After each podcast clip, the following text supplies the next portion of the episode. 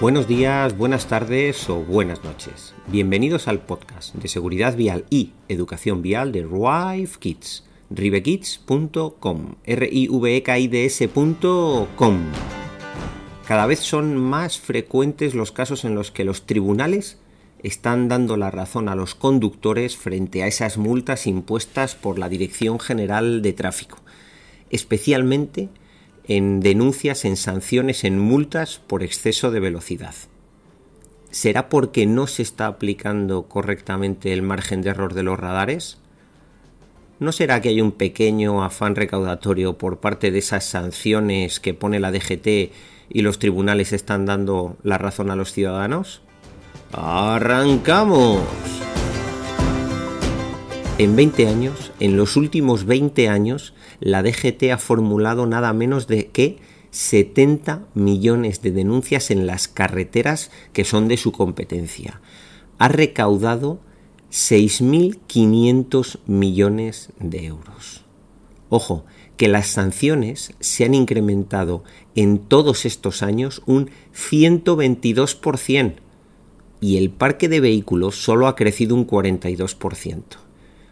Atención que pasamos de un poquito más de 2,1 millones de denuncias en el año 2001 a 4,6 millones en el año 2019.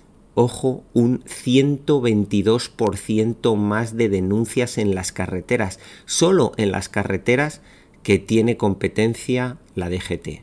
En el programa 78 que dejamos en las notas del programa, hablábamos que en 2020, por esta dichosa pandemia del coronavirus y las restricciones, la DGT puso menos denuncias que en el año anterior, puso 3,8 millones de denuncias.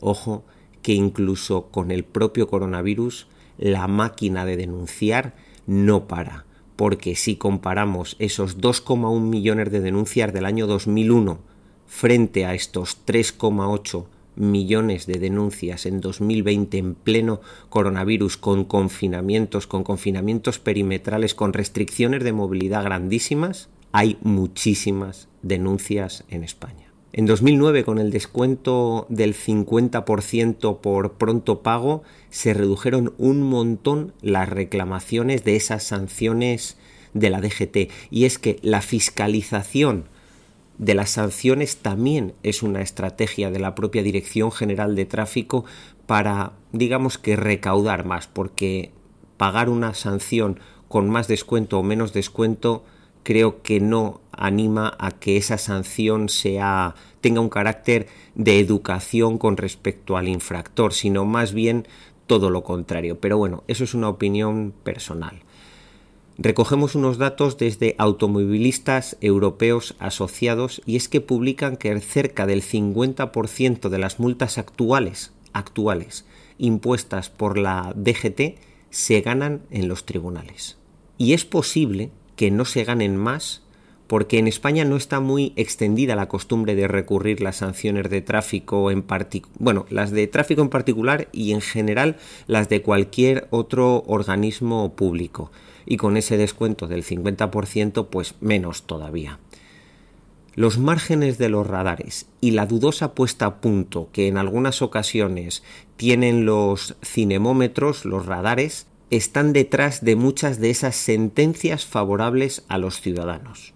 En el programa 68 de este podcast, que también dejamos en las notas del programa, comentábamos con detalle el tema de la regla del 7, los márgenes, la calibración de los cinemómetros.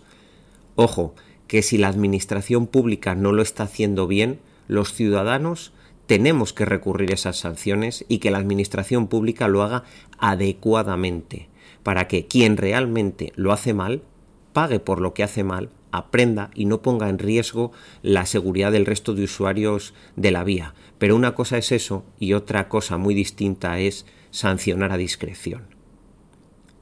Lo que hoy queda de manifiesto es el afán recaudatorio de la DGT. Tiene muchas políticas sancionadoras, pero quizá en otro día tengamos que hablar de a qué se destina todo ese dinero, esa cantidad de euros que día a día va ingresando la DGT y ver si realmente el dinero que sale de las sanciones se destina a seguridad vial para la seguridad de todos los ciudadanos o quizás se destine a otras cosas. Hasta aquí el programa de hoy del podcast de seguridad vial y educación vial de Rive Kids. Ya sabes que para un asesoramiento 100% personalizado te esperamos en atención.cliente.ribekids.es. Y como cada día, nos despedimos con nuestro eslogan.